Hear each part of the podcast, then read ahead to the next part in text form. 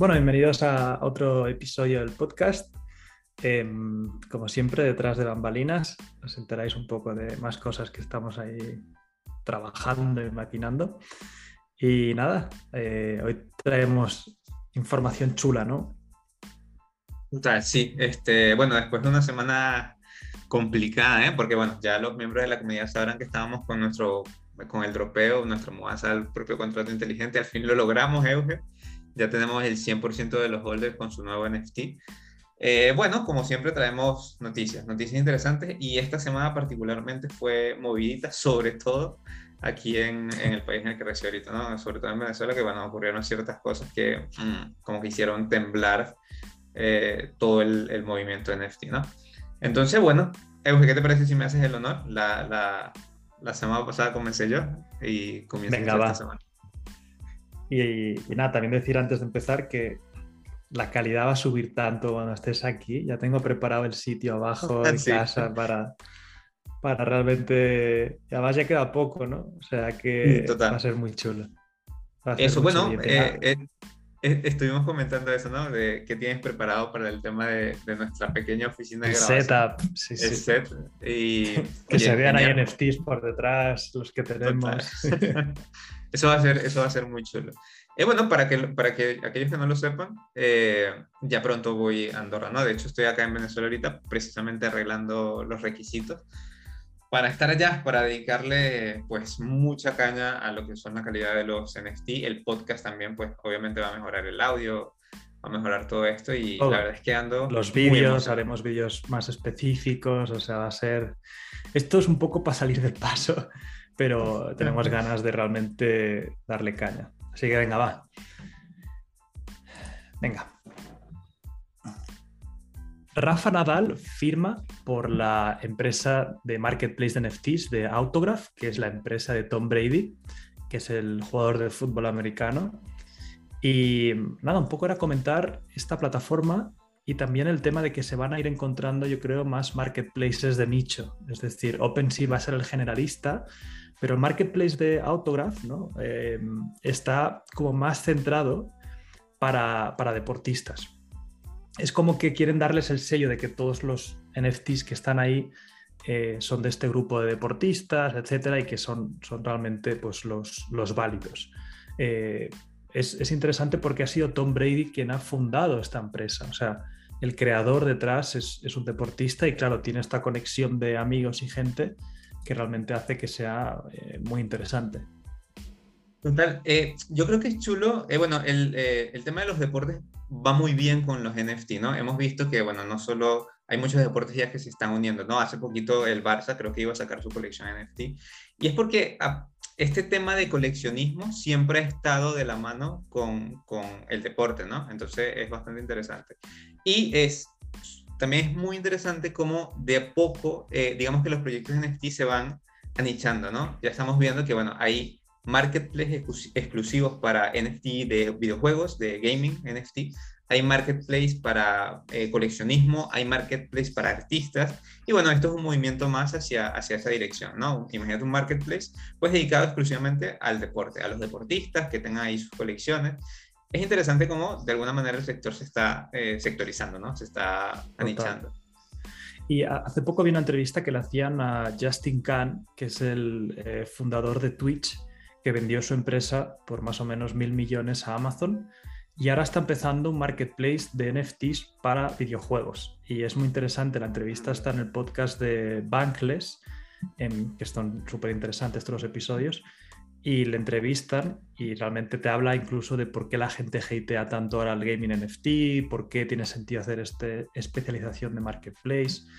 Y bueno, en el caso de Rafa Nadal, yo creo que eh, Tom Brady ya ha creado este ecosistema, ya tiene aquí a los seguidores y, realmente eh, es, una, es una eh, estrategia de unirse al mundo NFT eh, de la mano de ya alguien que tiene ya gente comprando NFTs, etc. O sea, yo creo que, lo han hecho muy bien. Y en Autograph tienen a gente como Tiger Woods, Tony Hawk, o sea, todo el tema de skate y tal ahí está súper bien. Ah, mira, ¿qué tal? Usain Bolt. ¿Ya tiene Tony Hawk su, colección de NFT? Sí, Ah, qué bueno. Tienen aquí sus NFTs, los estoy viendo. Si entráis en Autograph, eh, puedes ver que realmente pues ya van creando estos NFTs, ¿no? Y el arte está bastante chulo, etcétera, ¿no? O sea, pero bueno, es lo que tú dices, no deja de ser eh, ese autógrafo antiguo, ¿no? Que te daban en persona, Mm. pues que tengas algo exclusivo de, de- de este deportista. Total. Y es interesante Euge, ver cómo, a pesar del. Bueno, ahorita el- los NFT siguen siendo muy polémicos, ¿no? Porque lo compartimos acá. Hay cosas que todavía están por trabajarse. Hay estafas en esto, porque es normal ver estafas en cualquier tecnología nueva.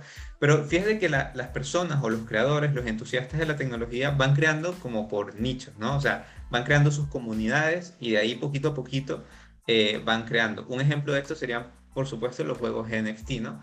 eh, Axie Infinity, a pesar de la caída súper abrupta que tiene, tiene unos seguidores muy fieles, o sea, que creen mucho en el proyecto, que ya están ahí ni siquiera por el dinero, sino porque eh, las estrategias, porque quieren estar en competitivo, porque les gusta el proyecto, creen en el proyecto, y ya el- la ganancia monetaria pasó a un, a un paso, a, a algo secundario, ¿no? Algo, bueno, que ahorita no es, no es fundamental. Yo me imagino que por lo menos esto, eh, estos NFT de deportistas, va más con un afán de la colección, o sea, de que yo quiero tener algo eh, de, mi, de mi deportista favorito o de mi deporte favorito, ¿no? Es como estos típicos álbumes, álbumes de, de barajitas, ¿no? Que nos gustaba llenar y bueno, era, uff, lo logré. Me imagino que esto de alguna manera vuelve más sano el mercado. Sí, yo creo que es eh, atacarlo por todos los frentes posibles, no solo del mainstream masivo y ya está. Y, y poco a poco se van, se van tirando puertas, ¿no? Y, y para aquellos que están desde el principio, te vas a comer seguramente todas las críticas, pero si confías, si crees en la tecnología, em, también van a haber muchas cosas a ganar. Y bueno, eh, eso que tienen los NFT también es la fuerza de las comunidades, ¿no? Que yo siempre he opinado que el, el corazón de todo proyecto NFT es su comunidad. Si la comunidad está alineada con, digamos, la filosofía del proyecto, pues va a salir bien, indudablemente. Pueden hablar lo que sea por fuera, pero claro, hablan desde una perspectiva muy sesgada. Entonces, los que están dentro de la comunidad, de alguna manera, eh, viven eh, cómo es el llevar a cabo el proyecto, cuáles son, cuál es la filosofía que se, que se tiene en mente, ¿no? Entonces, es como la diferenciación de estas cosas. Total. Muy bien. Primera noticia, interesante. La siguiente. ¿No te compraste un NFT de, de Tony Hawk? Lo estoy viendo ahora. eh, A ver. Not for sale. No, ya no, ya se, ha vendido. ¿Cómo se llama, cómo se llama Pero la, sí. la, la plataforma? Autograph. Sí. Autograph se llama. A ver, voy a ver si hay más. Drop end. Tengo que estar pendiente de los drops. Espera, voy a ver si me pongo la cámara. Esta. A ver. Que queda mejor. Sí, voy a hacer un pequeño cambio de cámara. Hoy podemos en la outro decir que dentro de poco todo esto va a cambiar y Sí. será Ah, mira, más calidad. Hoy se ve mucho mejor. Sí, sí, sí. Bueno, aquellos que nos escuchan en el post, uf, una de las cosas que siempre hablamos Evo y yo es precisamente eso, ¿no? De la, de la calidad del contenido. Que está, vale, está chulo que subamos contenido todos los días, noticias, mantenernos informados, pero nos está matando el tema de la calidad. Realmente queremos eh, darle un formato Pero yo vuelvo a, a la, a- a- a la historia de, de los escritores, ay, de, de- de los fotógrafos. Ah, claro, Eh, total. Lo del grupo A, grupo B, y cuantas más fotos haces, más aprendes. Mm, Estamos haciendo cada día un post y cada semana para también mejorar, entender qué gusta más, por dónde ir. Y cuando tú ya estés aquí, vamos, crearemos un ecosistema mucho más bueno, ¿no? Y, que el setup en sí, me gustaría como tu NFT, el glitch y el mío, que nos incluso hacer algún muñequito de ellos y que estén ahí siempre, ¿no? O sea, que sea algo mucho más apetecible visualmente. Y eso, y va a ser interesante ese salto, ese salto de calidad, ¿no? Ese salto de, bueno, mira, cómo cambian las cosas así de repente. Eso va a estar interesante. Y falta poco, falta poco familia. O sea, estamos hablando de cosas de un mes y poquito ya. O sea que no Queda poco. Queda poco. Vale, vamos con otra noticia que me afectó a mí particularmente. Esta semana fue complicada. Y bueno, esto fue uno de los factores que, que me afectó. Entonces vamos a compartir esta noticia. Venga. Metamask bloquea las transacciones de IPs venezolanas. Bueno, esta semana pasada, Euge, Metamask bloqueó a usuarios de Venezuela, situación que particularmente me afectó mucho porque, bueno, como saben, estoy acá en Venezuela cumpliendo los requisitos para ir para allá, Andorra, para echarle mucha caña al proyecto. Y eh, nos agarró justo en el proceso de cambio del contrato inteligente. O sea, te imaginarás el dolor de cabeza que fue eso. Y bueno, resulta que específicamente los usuarios de Metamask acá en Venezuela tuvimos la imposibilidad de entrar a la red de Ethereum a través de nuestras wallets. Las razones, pues bueno, hay como que varias especulaciones. Algunos usuarios decían que era porque eh, pues están cumplimiento con un tema de cumplimientos por las sanciones estadounidenses contra Venezuela. Sabes que Venezuela por temas políticos eh, pues tiene sanciones norteamericanas. Otros decían que bueno, que la Metamask eh, a través de Infura pues bloqueó porque Venezuela mostró abiertamente apoyo a Rusia, entonces era como una bandera de apoyo a todo lo que está ocurriendo en, en el mundo, ¿no? Y todo esto me hizo cuestionar el aspecto descentralizado de Metamask, ¿vale? Eh, o sea, cuando hablamos de descentralización, entonces, ¿de qué estamos hablando? Porque si Metamask, obviamente, eh, se, se, presenta como un servicio completamente descentralizado, pero esto que pasó es eh, cero descentralización. Entonces, ¿qué opinas tú de esto, Pero mi gran pregunta es, ¿se ha pronunciado Metamask? ¿Ha dicho la razón de por qué lo ha hecho? O sea, ¿qué, qué ha dicho exactamente? Bueno, en las primeras horas eh, Metamask no se, no se comunicaba, ¿no? Cabe destacar que... No, en la, eh, al, principio no. Después, eh, cabe destacar que pasaron como unas 5 o 6 horas y se restituyó el servicio a las IP venezolanas. Pero sí, dijo que esto eh, venía a cabo por las sanciones eh, eh, norteamericanas contra Venezuela. Entonces Metamask tenía que tomar acciones contra, contra esto. Pero después como que lo pensó bien precisamente porque hubo muchas quejas de usuarios, incluso Gmoney, que es un, un, muy pesado en el sector, sabes que el famoso Gmoney, que incluso hizo colaboración con Adidas, comentó, el, comentó el hecho de que habían cancelado eh, el, tweet, el, el Metamask eh, a través de su Twitter comentó que habían cancelado Metamask en Venezuela y comentó esto no me, esto no me gusta, ¿no? Eh, esto no es un buen indicio. algo así, compartiré el, Twitter en, en, el video. ¿no? Es, que, es que yo, por ejemplo, en, en, Teachable, que era la plataforma que usábamos para, para poner nuestros cursos, también cancelaron el, para que la gente no pudiera entrar desde Venezuela. Y teníamos muchos clientes de ahí y tuvimos que cambiar de plataforma porque era como y tuvimos que eh, decirles que se tenía que podían entrar con una VPN y tal. Con una VPN. Pero fue un caos y, es como, no, porque claro, es, es, Estados Unidos que no quiere trabajar con Venezuela o lo que sea, ¿no? Pero claro, yo esto lo entiendo para la web 2, pero no para la web 3. claro, es que si no, ¿qué, ¿qué, estamos creando? Porque ¿qué, va a pasar entonces cuando los entes reguladores pues quieran de alguna manera controlar? Entonces, mm, o sea, van a ceder a eso. en, ese, en ese aspecto la descentralización entonces no tiene ningún sentido. O sea, es un tema de marketing y, puramente y ya está. O bueno, capaz fue por, este, por esto mismo que se retractaron y pues después eh, restauraron el servicio. Pero da que pensar, o sea, da que pensar cuando hablamos de descentralización, qué tan descentralizados realmente son los servicios, o si podemos hablar de descentralización total, de descentralización absoluta como tal. Total. Bueno, eh, una noticia que te pone un poco los pelos de, de, punta, sí. pero espero que también la gente haya reaccionado ¿no? y que la gente vea que, oye, eh, la comunidad no le gusta ¿no? si haces estas cosas. Bueno, la, la comunidad reaccionó, eh, sobre todo por Twitter. Sabes que las comunidades NFT digamos que Twitter es su plataforma favorita para, como para reaccionar, ¿no? Para, para comunicarse por ahí. Y bueno, en efecto, eh, la comunidad, eh, se, se, mostró el disgusto de la comunidad por las acciones de Metamask, ¿no? Eh, más allá de lo que está pasando, bueno, tanto acá como en Venezuela, más allá de que se, se muestre pues apoyando a Rusia, más allá de todo eso, o sea, si tu proyecto lo vendes como descentralizado, es descentralizado. Tienes que, de alguna manera, cumplir con eso, ¿no? Pero bueno, este, de hecho, bueno, para nosotros eh, poder trabajar con el tema del contrato inteligente, para el dropeo y todo esto, tuvimos que usar una VPN. Sumándole a eso, la conexión a Internet es muy problemática. Entonces, bueno, fue, fue realmente complicado. Y aún así lo logramos hacer antes del fin de semana, cumpliéndole a, los, a nuestros usuarios, ¿no? Que era, era un, un, reto que queríamos lograr y pues lo logramos.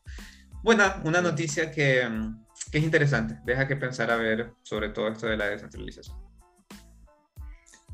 Bueno, continuamos, pero eh, te asusta, ¿eh? Algo así. Da miedo, da miedo porque, eh, oye, MetaMask, eh, bueno, para mí, realmente no, no, me he puesto, no me, no me he detenido a leer cuáles son los, los términos de uso de MetaMask, ¿no? Pero abiertamente se declara descentralizada. Pero eso no tiene mucho de descentralizada. Fue un dolor de cabeza, Dios, fue, fue, fue caótico, pero, pero bueno, cosas de, de todo esto que está pasando a nivel mundial. Bueno. ¿Qué más? Ah, me toca. ¿no? Sí. vale, sí. La colección de NFTs de Tai López em, ha generado mucho escándalo y revuelo en Twitter y en parte puedo entender por qué. Hay cosas justificadas, cosas que, bueno, que no tanto, pero, pero bueno, básicamente Tai López ha, hecho una colección NFT. Se apunta un poco tarde al carro, porque siendo Tai López y parece que es una persona que los que no lo conozcáis, em, fue muy controvertida porque vendió cursos durante mucho tiempo enseñando sus coches con anuncios de Lamborghini y tal, no sé qué. Em, yo personalmente, cuando era más, bueno, en su, día le compré algún curso y la, experiencia de usuario me pareció horrible porque intenté devolverle un, intenté, devolverle un curso a través de la empresa que hemos comprado y te ponían mil pegas, mil errores, eh, como que no sé, eh, toda la experiencia al final me, pareció un poco incómoda para el usuario. Y, pero bueno, ha sido una persona muy controvertida. Eh, en su día también vendía cursos de cripto y como que siempre surfea las últimas tendencias, pero de una forma un poco oportunista, ¿no? No, no, no, no acaba como de solo querer realmente también aportar al espacio. Y mm, la controversia ha sido, entre otras cosas, pues la gente se estaba un poco criticando lo que, lo que vendía, ¿no? Porque vendía por unos precios súper locos eh, eh, y NFTs de one on one, que es como por, por, venir a pelear conmigo y entrenar un día, por viajar conmigo en jet privado y, bueno, eh, creo que eran no sé cuántos sí, en plan despedido, ¿no? En plan muchísimo. Y, y muchos influencers se metían con él y tal. Pero bueno, dentro de que cabe, eh, eso no es lo que realmente eh, hizo que estallara la controversia, porque al final tú puedes vender lo que quieras, otra cosa es que te lo compre la gente. Pero hubo un, ingeniero de Coinbase que analizando su contrato inteligente, que aquí es la lección para todos, descubrió que había algo un poco raro en el contrato inteligente y básicamente como que cuando comprabas el NFT en vez de ir todo a una cuenta común, como que había parte de ese Ethereum que se iban directamente a las carteras de, parte de los miembros de su equipo y tal, ¿no? Y como que eso a la gente, como todo es transparente en la blockchain, como que se armó mucho jaleo y tal. A Tai López le importó tres pepinos todo, le da absolutamente igual y dice que tira para adelante y que, le da igual y, que ya está, ¿no?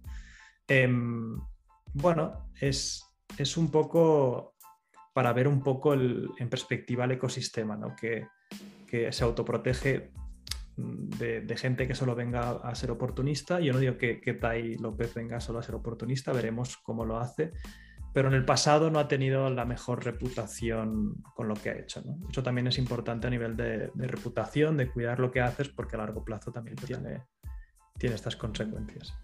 Y, tú, Euge, particularmente, yo no, no, no, sé de qué, o sea, no he visto la colección, o sea, veo por lo que me comentas, no es una colección tradicional, o sea, más bien es como pocos NFT y cada uno de estos NFT pues tiene sus funcionalidades, ¿no? Eh, pero analizaste la colección allá, pues tema comunidad, tema funcionalidad y sí, o sea, sí le ves, sí le ves sus patas débiles.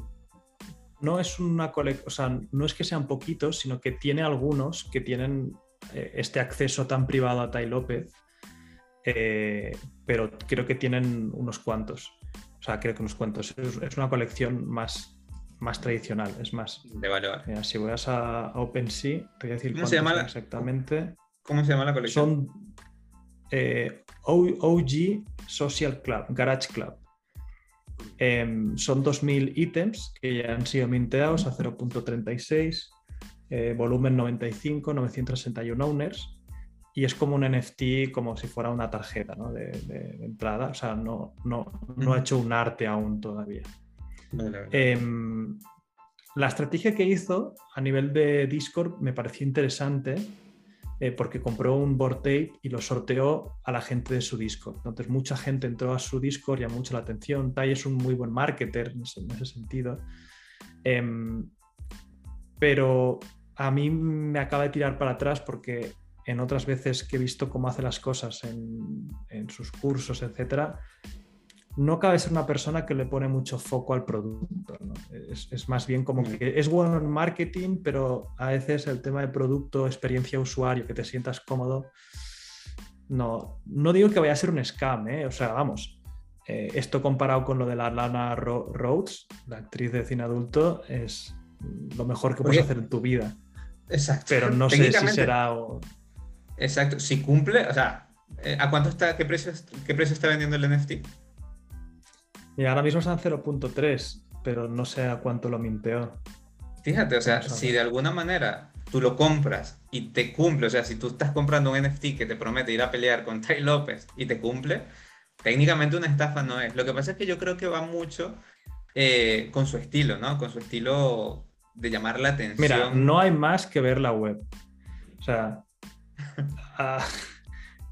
ir, ir, a la web que es originalgarage.com y ya veréis cómo es. O sea, eh, es, ya, o sea, compara esta con BeFriends, ¿vale? Que a, a, a, Gary Vee también le cae mucho hate, ¿eh? pero no le cae hate de la comunidad NFT.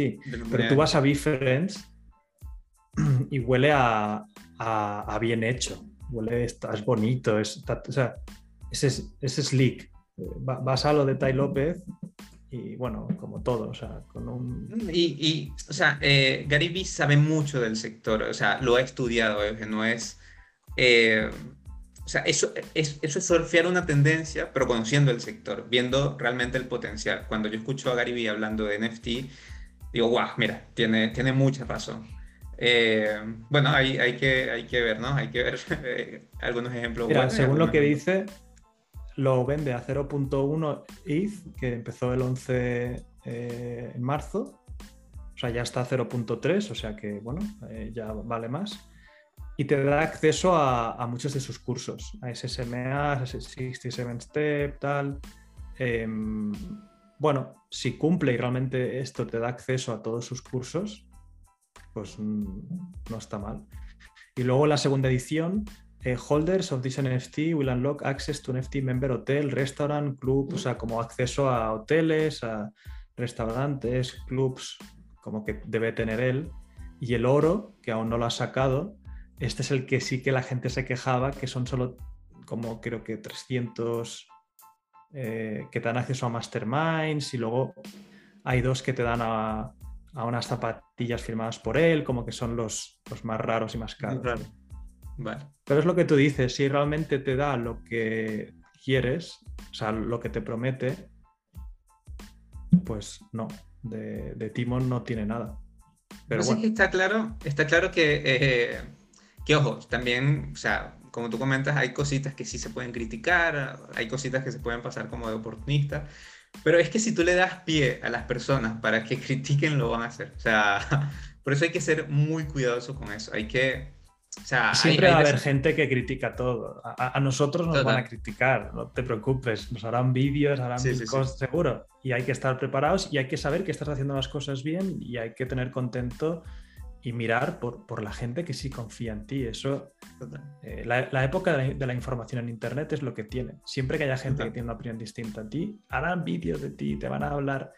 Y para dormir tranquilo es hacer las cosas bien y mirar por, por, por la gente que confía. Y la cosa es, por lo menos nosotros hemos optado por transparencia absoluta, ¿no? Fíjate, eh, capaz si Taylor López hubiese pues decidido hacer su contrato inteligente de una forma que no pareciera tan extraña, o sea, que tantas carteras, hacia dónde se va el dinero, entonces, bueno, seguramente el hate eh, pues sería menos, ¿no? Eh, pero en la, en la, blockchain todo es transparente, todo, tú, puedes traquear todo. Entonces, bueno, eh, un, un, un, caso interesante, ¿no? Total. Venga, continuemos.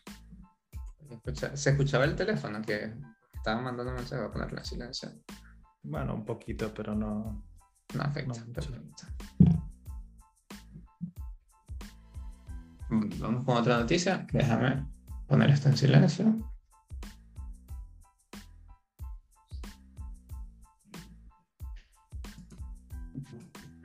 Y López, Juan, controversial. Sí, no sé por qué todo lo que, o sea, cómo hace la web ya me produce un rechazo. O sea, parece la web como un timo. Que dices, hostia. Bueno, a ver, es que es, ¿Cómo se llama la web para que los chicos del Discord la, escuchen? Originalgarage.com. Vale, vamos a. Bueno, la, chicos, para que sepan, eh, en el video la compartiré, ¿no? Para ir viendo eh, cómo, cómo, es la cosa. Pero, bueno. En el fondo, la vendió 0.1 y está 0.3, o sea, la gente la ha ido comprando y, se va comprando. Uf, pero, sí, tienes razón. Eh, ya la web. Sí, da como... a nivel de diseño es un cero, definitivamente. Y tampoco es que le, le echó como mucha, no le echó muchas ganas al... Porque los NFT tienen mucho de visual, ¿no? O sea, tienen mucho de...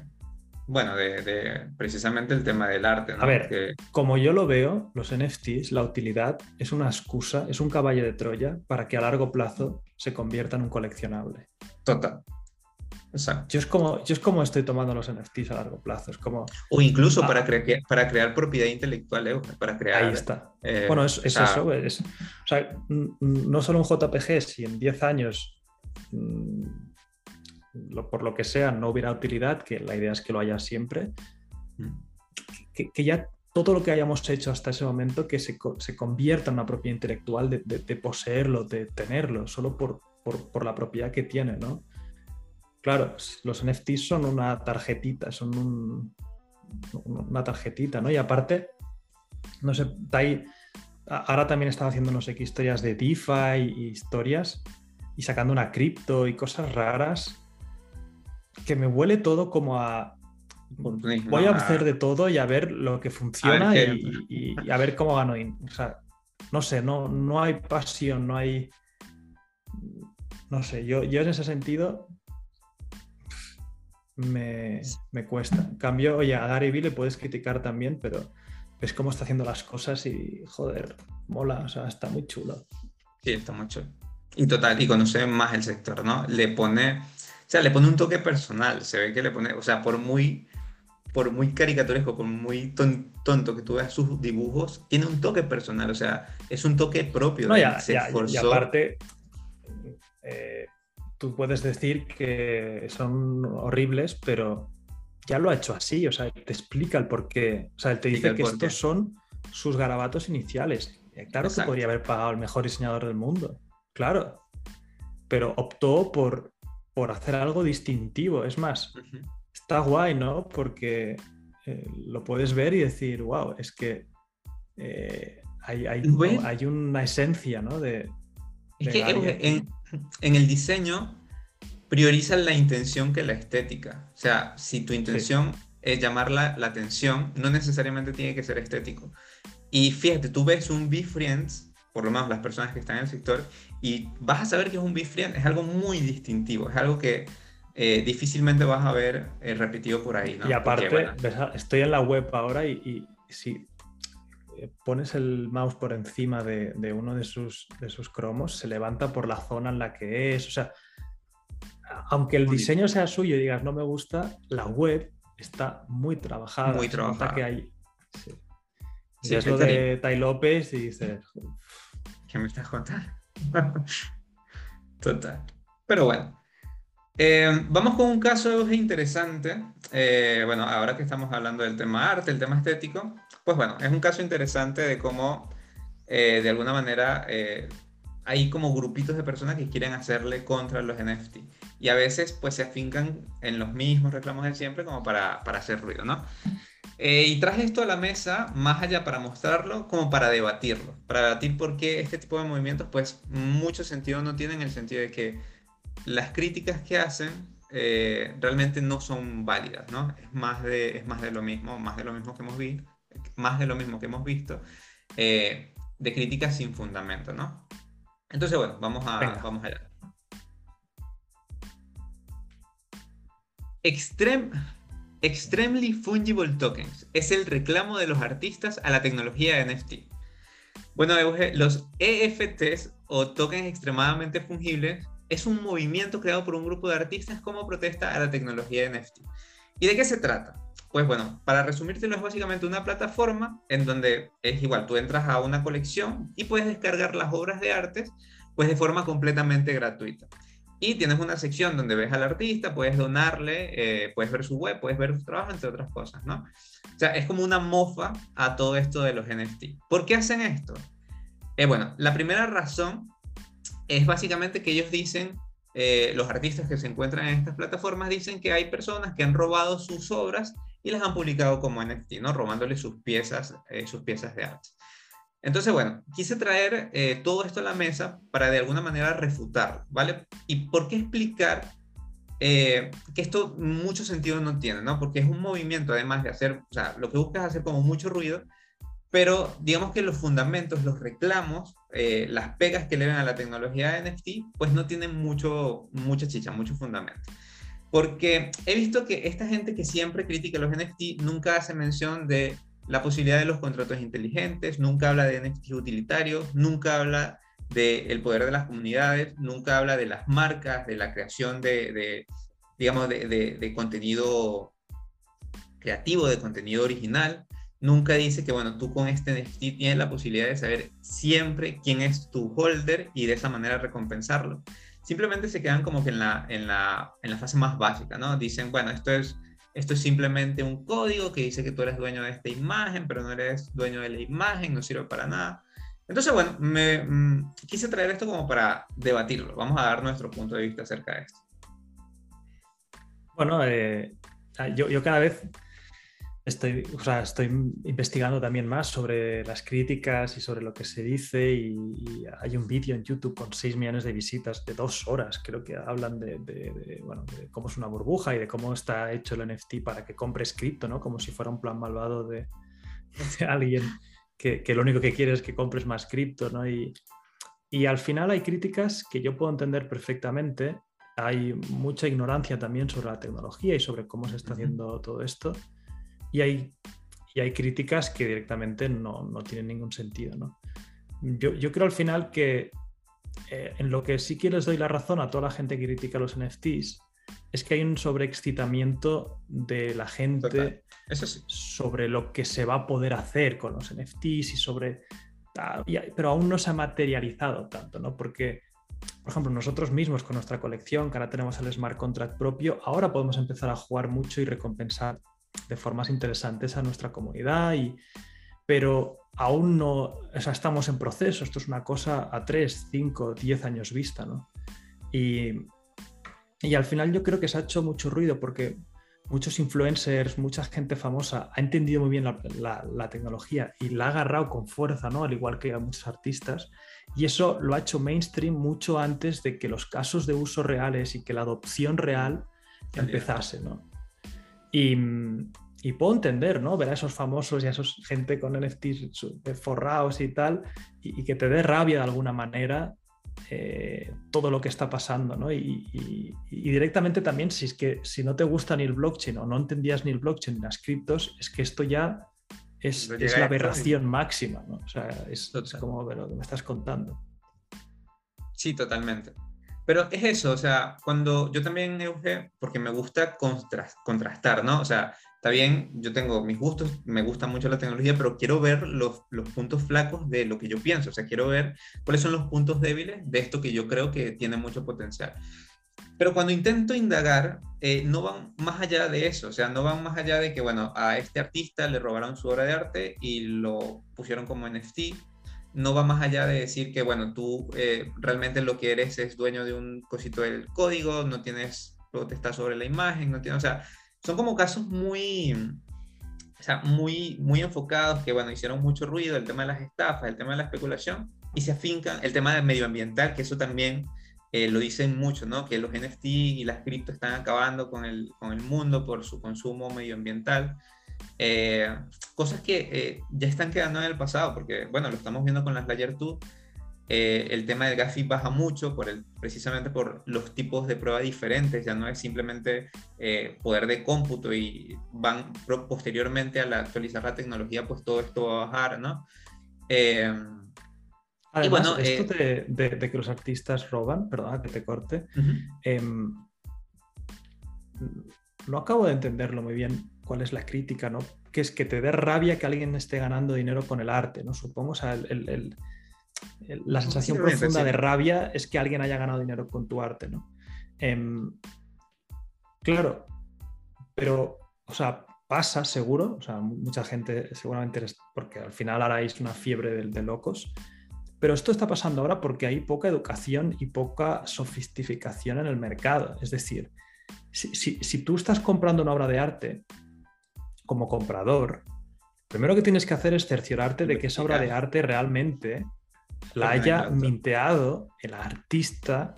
Eh, si, si, si, estás si estás comprando algo a lo loco porque te gusta el arte y punto, eso no tiene ningún sentido y eso va a acabar tarde o temprano, no te preocupes.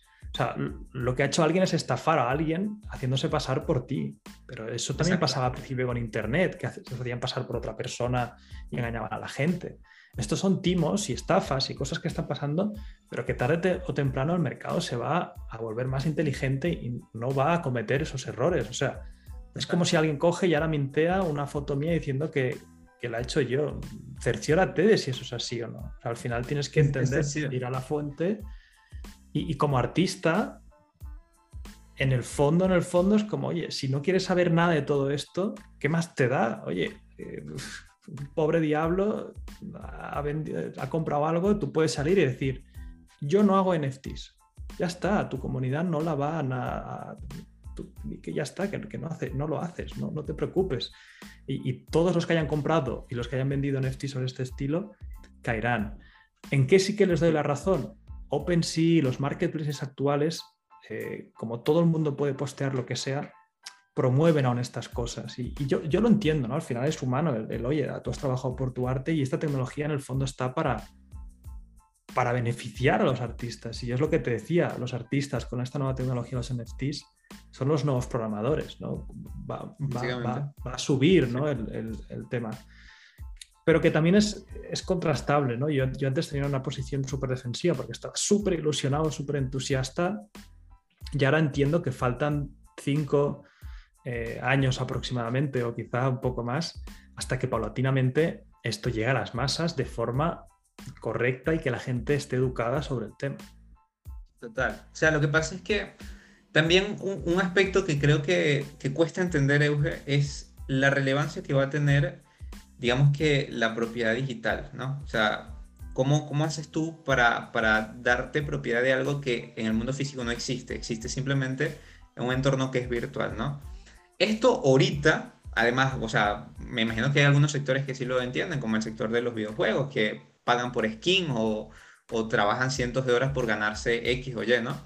Pero para, la mayor cantidad de personas, o sea, para el normal de las personas, puede que sea como difícil entenderlo ahorita, que de alguna manera, aunque el mundo digital es relevante para nosotros, mm, no lo es tanto en el sentido de que no estamos tan inmersos en él. Pero viendo las tendencias, viendo cómo todo está avanzando, en un, de aquí a unos años, sí, unos 5, 10 años probablemente, eso va a cambiar mucho. Entonces, ella y la propiedad digital eh, va a ser importante para ti. Y es ahí donde los NFT juegan un papel muy importante.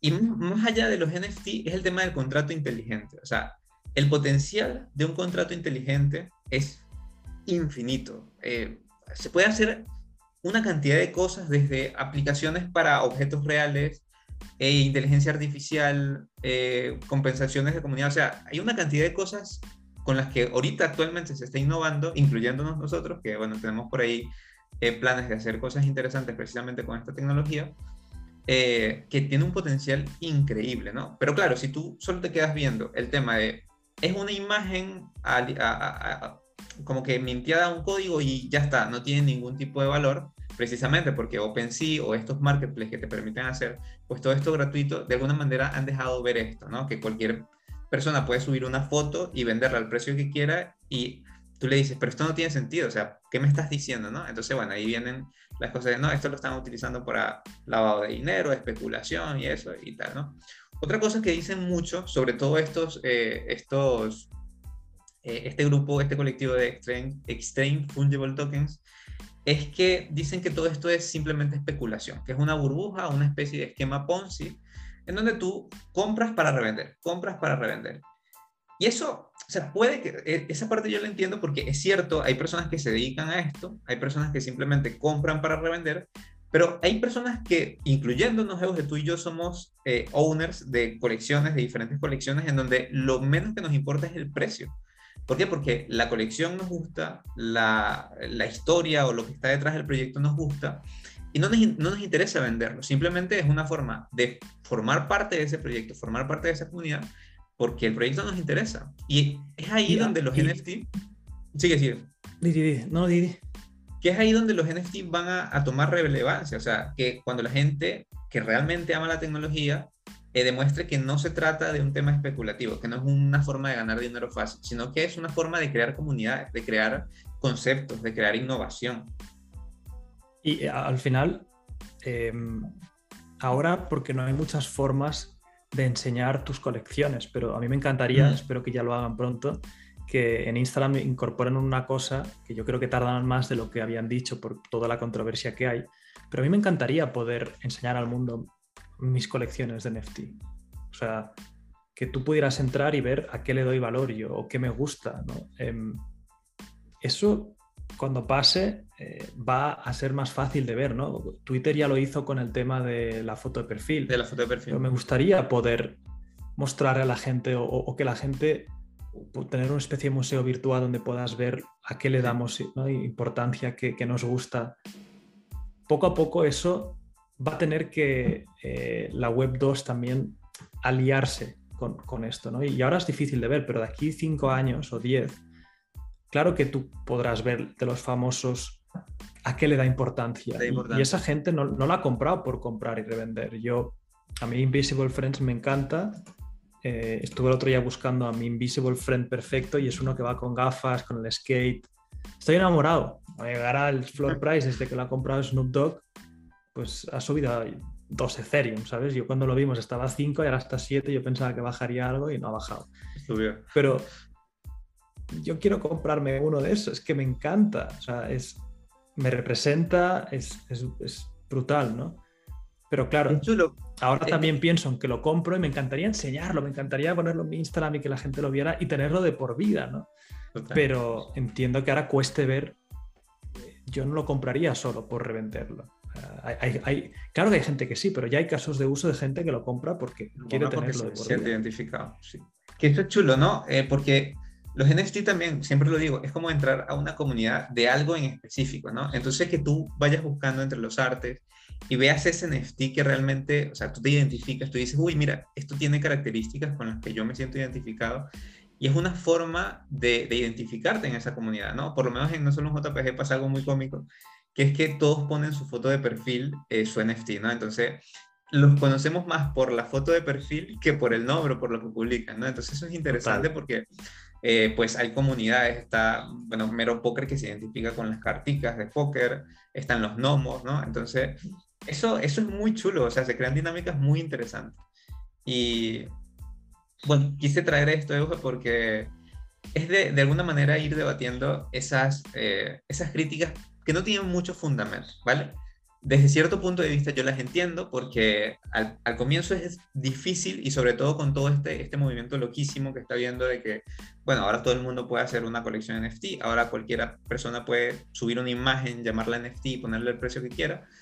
Es difícil, pero yo creo que es eso, es falta, es falta de información. Básicamente te falta información, te falta ver cómo es el sector realmente. Y yo creo que eso es una y, muy y también es y también puede ser que no te guste nada esto. O sea, quiero decir, también, es respetable. O sea, si no te gusta la propiedad privada, no te gustará la propiedad privada digital. Si no te gustan las criptos ni te las odiabas, no te van a gustar los NFTs. O sea, total. Y eso es respetable y no pasa nada. Sí, sí, sí. Pero eh, con el tema de la desinformación, pues yo creo que es una responsabilidad bastante grande para, para nosotros JPG, ¿no? Ir como que a aquellas personas que, bueno, más allá de, de, las cosas de tus creencias, ¿no? Si te gusta o no te gusta la descentralización o la centralización, pues si quieres entrar en el sector, que tengas donde informarte, que, que veas realmente de qué, de qué trata la cosa. Entonces, es una, una misión que tenemos en los. Poco a poco. Vamos, vamos avanzando. Hay que ir rompiendo cabezas, pero a nivel mental. a ver. ¿Me toca a mí? Sí, ¿no? Vale, sí, vamos a por ello. Estas son tres razones por las que comprarías un NFT de nuestra colección. El otro día estábamos hablando, Humberto, de la visión que teníamos con nosotros JPG y, a largo plazo en qué queremos que se convierta. Y, realmente el ejercicio de ponernos en la piel de alguien que, quiera comprar uno de nuestros NFTs. Y al final destilamos como tres razones que creo que es interesante charlarlas, ¿no? Uno de ellos es eh, la más fácil y, clara de ver, que es, ¿quieres aprender sobre este ecosistema? Eh, nosotros tenemos una comunidad en Discord donde todos estamos hablando de estos temas. No vas a oír mucha conversación de a cuánto está el floor price o tal. Eso no, no, no es una comunidad de traders, es una comunidad de gente que quiere aprender. Y yo en concreto ya estoy haciendo el primer curso de, sobre NFTs que será gratis para los holders no lo venderemos por, ningún lado, será para la gente que tenga el NFT. Em, y ahí explicaremos un poco pues, sobre este mundo, incluso sobre los problemas que tienen, sobre las cosas buenas, sobre cómo crear tu propio proyecto NFT, eh, cómo seleccionar un buen proyecto. Tú también harás ciertas clases más, temas de artes, etc. Eh, luego también en la web daremos plantillas para que puedas hacerte tu smart contract, eh, hacer tu, recursos para hacer tu colección, o sea, todo lo que tiene que ver con educación y, herramientas. La segunda razón es tema de pertenecer a nuestra comunidad, ¿no? Es decir, que eh, ahora mismo ya puedes verificar tu NFT en el Discord y que te salga un nombre, ¿no? De que tú eres holder eh, con tu chat privado, ¿no? Es como ese sentimiento de pertenencia y demostrarle al mundo de que yo estuve aquí y estoy aquí y confío en esto.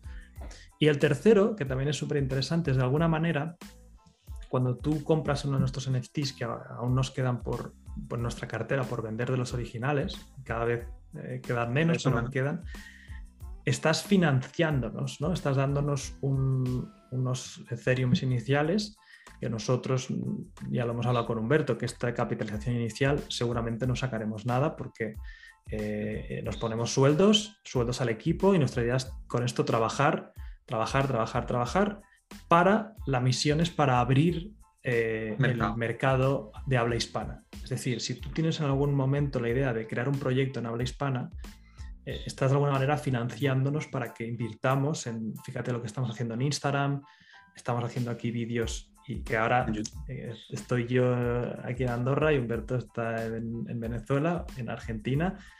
Dentro de poco viene, todo esto va a mejorar a nivel de calidad, ¿no? Vamos a invertir en que todo sea mejor y abrir. O sea, nuestra misión también es abrir mercado. Son como estamos ahí con los machetes en la jungla, abriendo el paso para que luego más colecciones, tanto si son derivados de la nuestra o originales propias vuestras, os podáis encontrar con un mercado que entiende mejor qué es todo esto. ¿no? Y un poco esas son la, gran visión así a, grosso modo de, las razones. ¿no? Que quería, es una cosa que internamente lo hemos hablado, pero quería traerlo. Queremos convertirlo.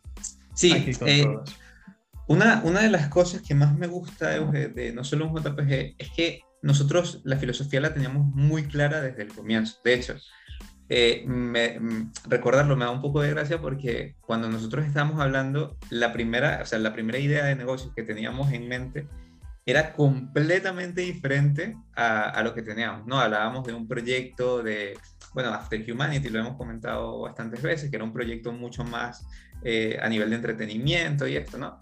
Pero se nos presentaron problemas, ¿no? Porque queríamos eh, si hacerlo en inglés, que si hacerlo en español, entonces nos decimos por español, pero es que en español casi nadie sabe qué son los NFT, ¿no? Entonces, de alguna manera, en este, no solo JPG nació de, de, esta concepción, ¿no? De cómo abrimos mercado para crear cosas súper chulas para nuestro mercado, pues para nuestro mercado de habla hispana, ¿no?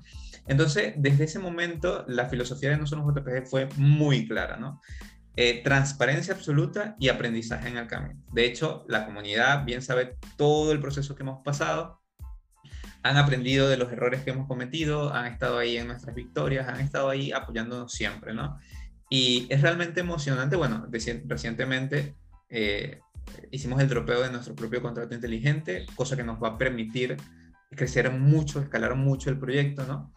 Y oye, la emoción que se siente de ser holder, de estar desde el comienzo, de, de apoyar el proyecto, de las ideas que van surgiendo, es algo que realmente llena mucho, o sea, es algo que, que, a los dos nos hace sumamente felices y nos da como esa emoción. En las reuniones siempre estamos súper emocionados por las ideas que tenemos, de lo que vamos a proyectar y eso, ¿no?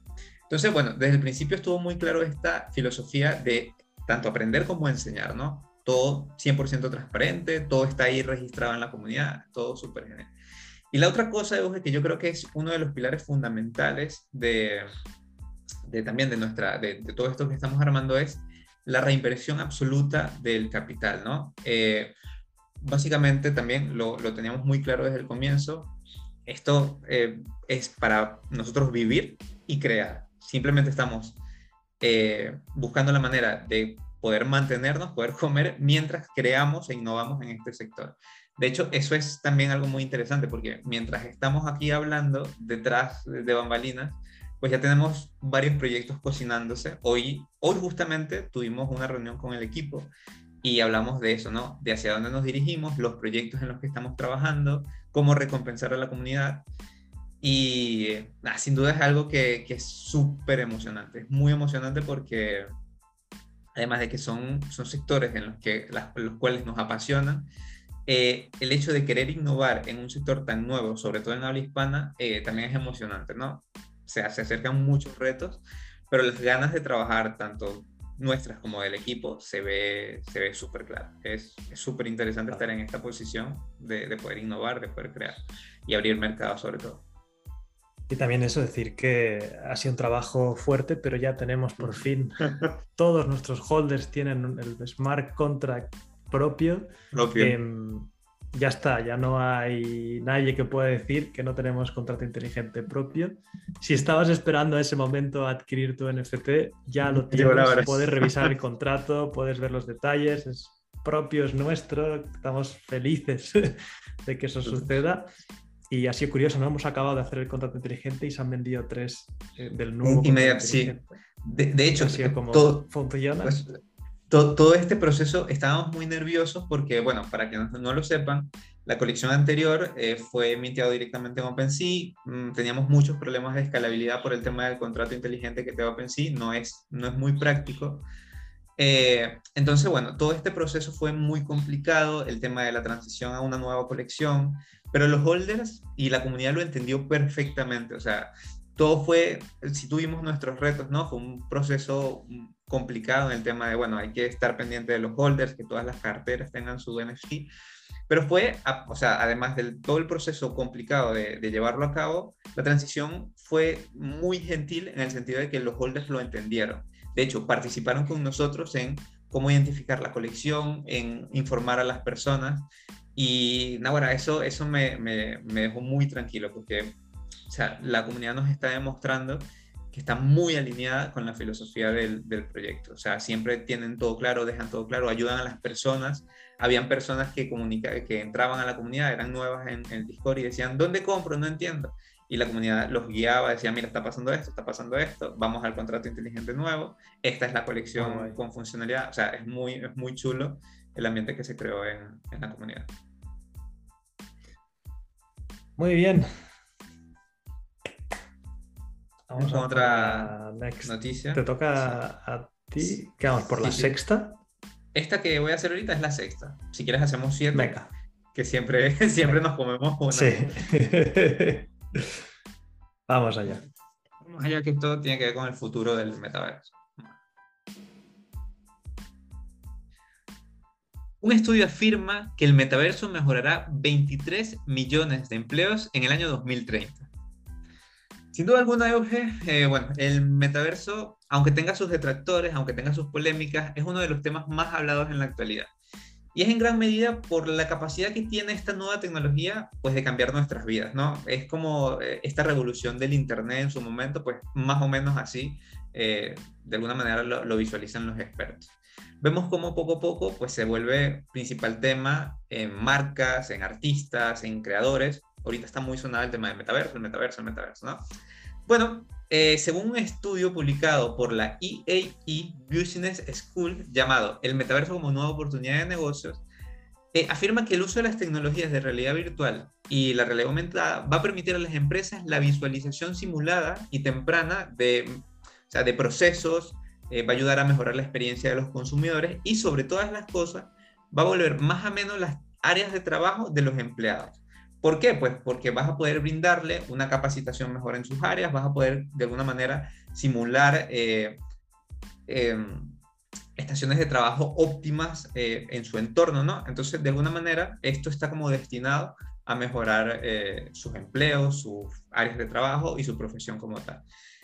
bueno, para agregarte un poquito más, el estudio explica que el metaverso será la próxima iteración del Internet, ¿vale? Que los procesos en el mundo físico y en el mundo digital se unirán otorgando experiencias más fluidas, más agradables en una variedad de dispositivos pues interconectados, ¿no? Vas a poder acceder al metaverso no solo con tu celular y tu computadora, sino a través de dispositivos que se unen al cuerpo, como los lentes, eh, pues eh, el celular te va a permitir hacer eh, escaneos en realidad aumentada y todo esto pues va a estar completamente interconectado.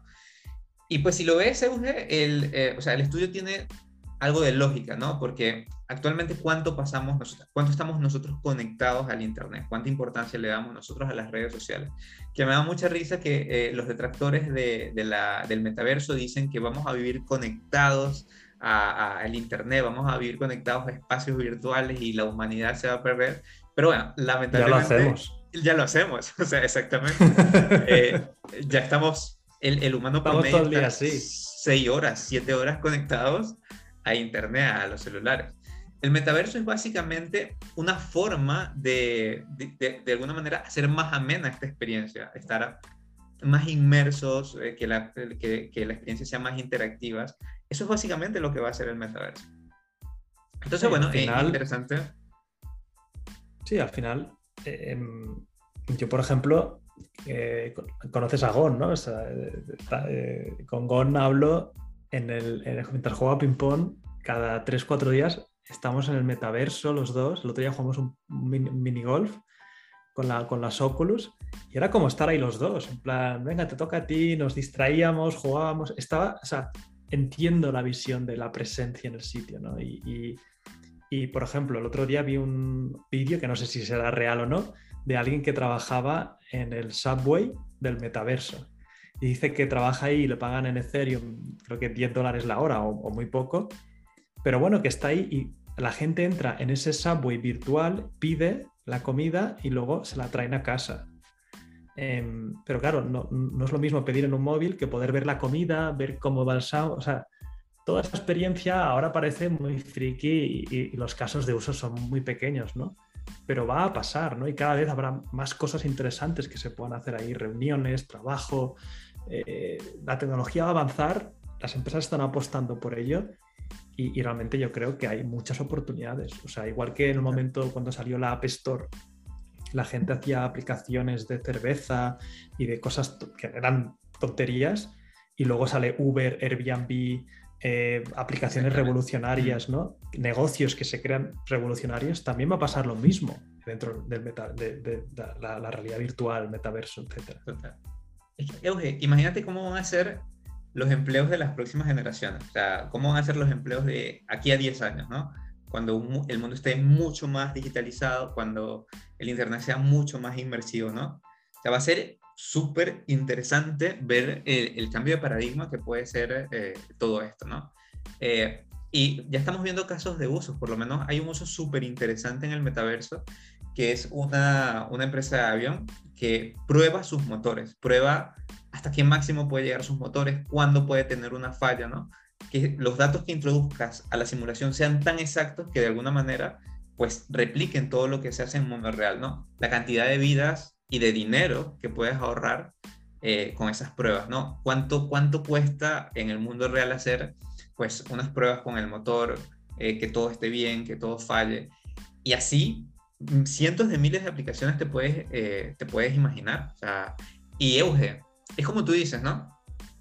al principio eran muy cómicos las aplicaciones porque había que si las aplicaciones de un mechero, ¿no? En el celular que tenías la aplicación de un mechero que se encendía y ya está. O sea, pero la diferencia es que aquí en el metaverso están actuando gigantes, están trabajando titanes para mejorar el metaverso. Dos, te nombro dos, Meta y Microsoft. O sea, que básicamente tienen capital. Y Nvidia. Y Nvidia, Nvidia, que es las otro cosas que está haciendo Nvidia son, son, sí, son una locura, ¿no? Y lo interesante es que hay tecnologías que se están desarrollando que pueden ayudar a esto, ¿no? Vimos los, el caso de software que ya te imitan eh, los gestos mm, delicados de una voz humana. Vimos el caso de Unreal, que está desarrollando ya un motor de juego capaz de replicar la realidad casi que al 100% de forma eh, fotorrealista. O sea, son tecnologías que es interesante, ¿no? Es, es interesante ver eh, hacia, dónde, hacia dónde apunta esto. Y si lo piensas bien, Euge, fíjate que no es la primera vez que, digamos, utilizamos la digitalización para estar mejor o para salvarnos el pellejo, no. Basta con mencionar eh, lo que fue la pandemia.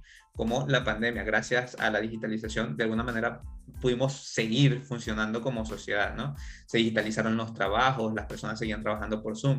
Oye, que fue tedioso, que no fue la misma experiencia, claro, pero es que primero nos agarró desprevenidos y segundo no estábamos preparados para este cambio de paradigma, pero esto se está desarrollando, o sea, ya, ya tenemos eh, pues casos de uso bastante interesantes y tenemos titanes trabajando en ello. Total. Bien. interesante. Metaverso va a ser, va a ser. Ya cuando vengas aquí tienes que probar, te comprarás una realidad virtual. Gafas, sí, sí, sí, total, sin duda, sin duda bueno. Que ya, ya he estado viendo y la gente que ya están trabajando en la Quest 3, que supuestamente va a ser chulísima. A ver. Qué ganas. Y hace poquito también, eh, hace poquito, ah, rapidito antes de entrar con, sí, sí, sí.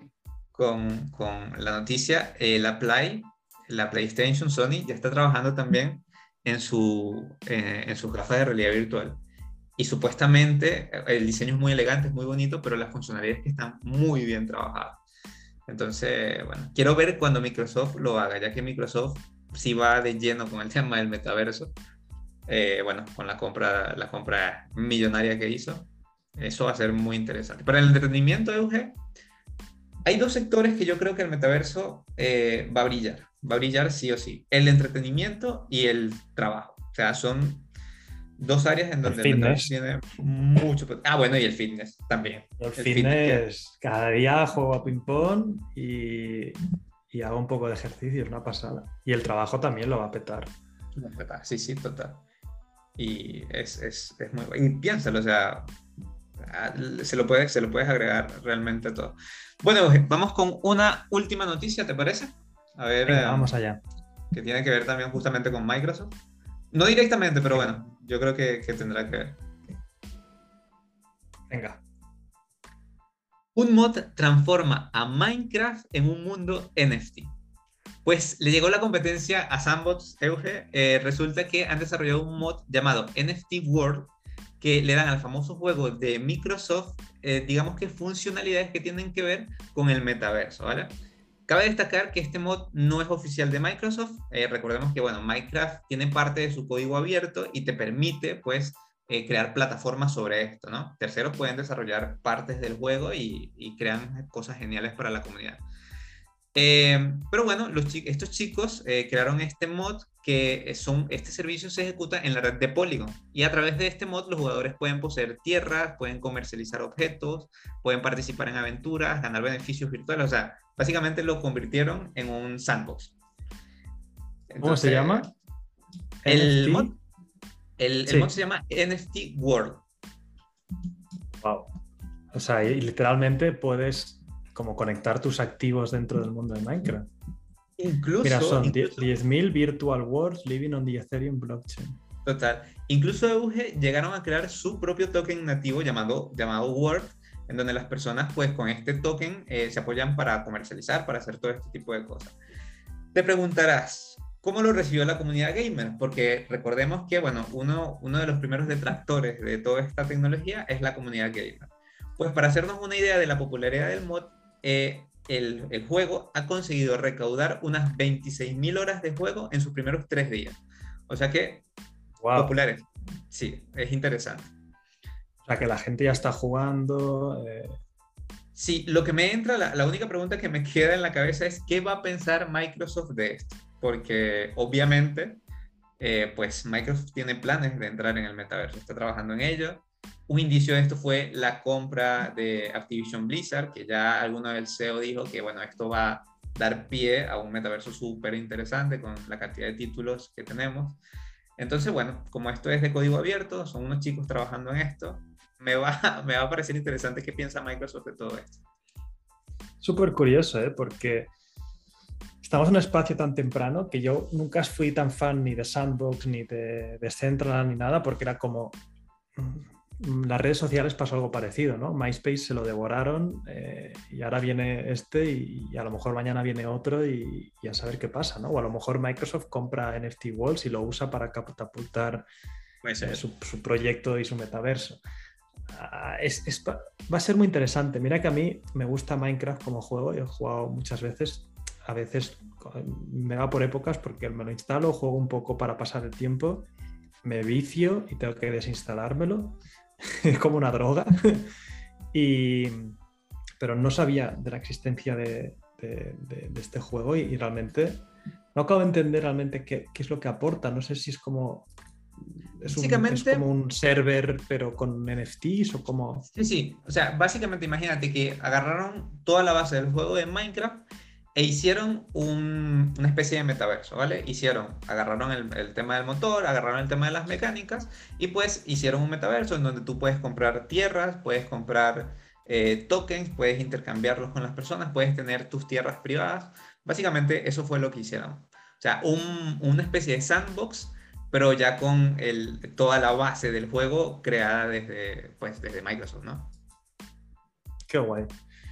Bueno, a ver qué tal les va. Y sí, sí, yo siempre lo pensaba, ¿no? Veía Sandbox y pensaba, es que claro. Eh, ¿Qué va a pasar cuando llegue si se pone las pilas? Exacto. Sí, y, va a ser interesante, claro, que ya lo hemos visto. De alguna manera, eh, bueno, con todo el hate que le han, le han lanzado a los NFT desde el sector gaming, de alguna manera las empresas como que se están aguantando ya un poquito. O sea, hay que ir con cuidado porque, pues, eh, la, gente no, mucha gente no está de acuerdo con esto, ¿vale? Pero mm, poco a poco, si la gente crea, por lo menos estos chicos hicieron algo interesante, hicieron, pues volvieron un juego muy famoso, una especie de metaverso. Eh, poco a poco, tanto el sector gaming como el sector de los videojuegos, la industria de los videojuegos, va a ver el verdadero potencial que tiene esto. Que más allá de la especulación, más allá del tema de ganar dinero, pues tiene que ver esto, ¿no? Con la creación de comunidades, con la creación de mundos, con la posibilidad de darle a tus usuarios la posibilidad de crear también, ¿no? Que esto creo que Sandbox lo ha hecho bastante bien, que tú puedes crear tus personajes, tus propias historias, tus propios juegos y de alguna manera, eh, pues, introducirlo al, mundo virtual, ¿no? Entonces, bueno, va a ser interesante esta especie de transición. De igual manera, ya se están creando nichos alrededor del, del, gaming NFT, ¿no? Lo comenté en, en un video anterior eh, Axie Infinity ha creado una comunidad muy fuerte, en donde ya ni, mm, o sea, el tema de ganar dinero pasa a un segundo plano. Están pendiente de las nuevas actualizaciones, eh, de qué está haciendo Sky Mavis, del juego, de... O sea, se crea una comunidad que va más allá del tema de especular, ¿no? Va realmente por la pasión del, del, sector del videojuego como tal. Entonces, bueno, va a ser interesante ver esa, esa transición. Total, sí, sí. Va, será interesante ir viendo sobre todo nuevas startups que sean las que puedan llegar a crear algo porque no tienen nada a perder. En cambio, un Microsoft, una empresa grande, hablar de NFTs o introducir NFTs tienen mucho a perder, ¿no? La audiencia está ahí y tiene que ser alguien de abajo que crea algo nuevo que sorprenda al mundo. Total, totalmente. Y lo, lo iremos viendo, ¿no? Lo, lo, chulo de esto es que pequeñas cabezas van creando cosas muy geniales y las empresas ven eh, los incentivos. Entonces, eso está bien porque nos da tiempo también nosotros a crear, a innovar, sin, sin que tengamos que ser canibalizados por las, las empresas grandes. Ya, llegará, ya llegarán ellas a unirse a la fiesta. Perfecto. Pues vale, siete noticiones. Outro. Sí. Siete noticiones por la semana. Hay cositas interesantes, sí. Eh, ojalá, oye, eh, que, que, para mí la comunidad de mods, de modder siempre ha sido como poco valorada, ¿no? O sea, el caso de, de, Ubisoft, los modders de, de, Ubisoft, no, perdón, de Rockstar, los modders de, GTA que siempre mejoraban el juego, pues lo único que lograron fue una demanda, ¿no? Entonces, sería interesante que las, las grandes empresas, pues, aprecien esto, ¿no? Que vean lo que... Y pues mira, te lo compro, me gusta lo que hiciste, te lo compro y ya está. Plata es algo que le sobra, así que, bueno. Vale, vamos con el, con el otro Venga. Y hemos llegado al final de otro video de No Solo un JPG. Nada, simplemente recordarte que si quieres ya comprar nuestro NFT con el nuevo smart contract, lo puedes hacer accediendo a nuestro Discord, que tendrás aquí abajo el enlace, o directamente a nuestra página web no solo un jpg.com y ahí tendrás el enlace a OpenSea. Tenemos los links en la descripción. Nos vemos en otro video. Espera, esta última parte. ¿Todo bien? Vale. Pero hago ya la otra, sí, lo hago más rápido. Venga, va. Dale, vamos allá. Y hemos llegado al final de otro video de No Solo un JPG. Y nada, simplemente recordarte que tienes los enlaces para entrar en nuestra comunidad de Discord, que estamos ahí siempre todos a tope, aquí abajo en, el primer comentario. Y también si quieres comprar nuestro NFT, que ya está en el nuevo Smart Contract por fin, lo puedes hacer a través de nuestra web, no solo en jpg.com, también te dejaremos los enlaces. Así que nada, hasta la próxima. Chao. Chao. Perfecto. Bueno, y aquellos fieles que nos escuchan siempre en, el podcast, despedirlos una vez más, ¿no? Nos vemos la semana que viene. Acuérdense, si les gusta el formato, pues nada, seguirnos apoyando, que seguiremos creando. Nos vemos la próxima semana. Un abrazo grande a todos. Que vaya genial. Chao.